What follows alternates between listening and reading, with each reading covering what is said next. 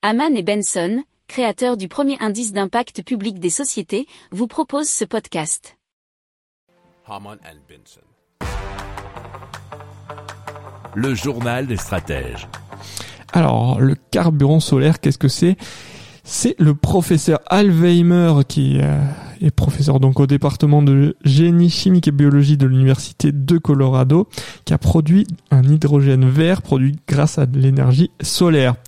On appelle cette méthode l'approche thermochimique.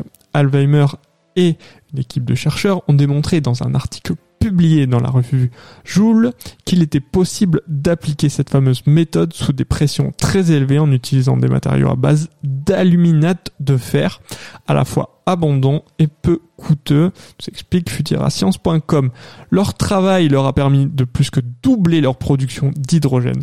Alors traditionnellement, cette décomposition est faite par électrolyse et demande de considérables dépenses énergétiques. Pour approfondir ces sujets, abonnez-vous à la newsletter de Haman et Benson et écoutez nos autres podcasts que vous retrouverez dans les notes de l'émission ou sur notre site internet.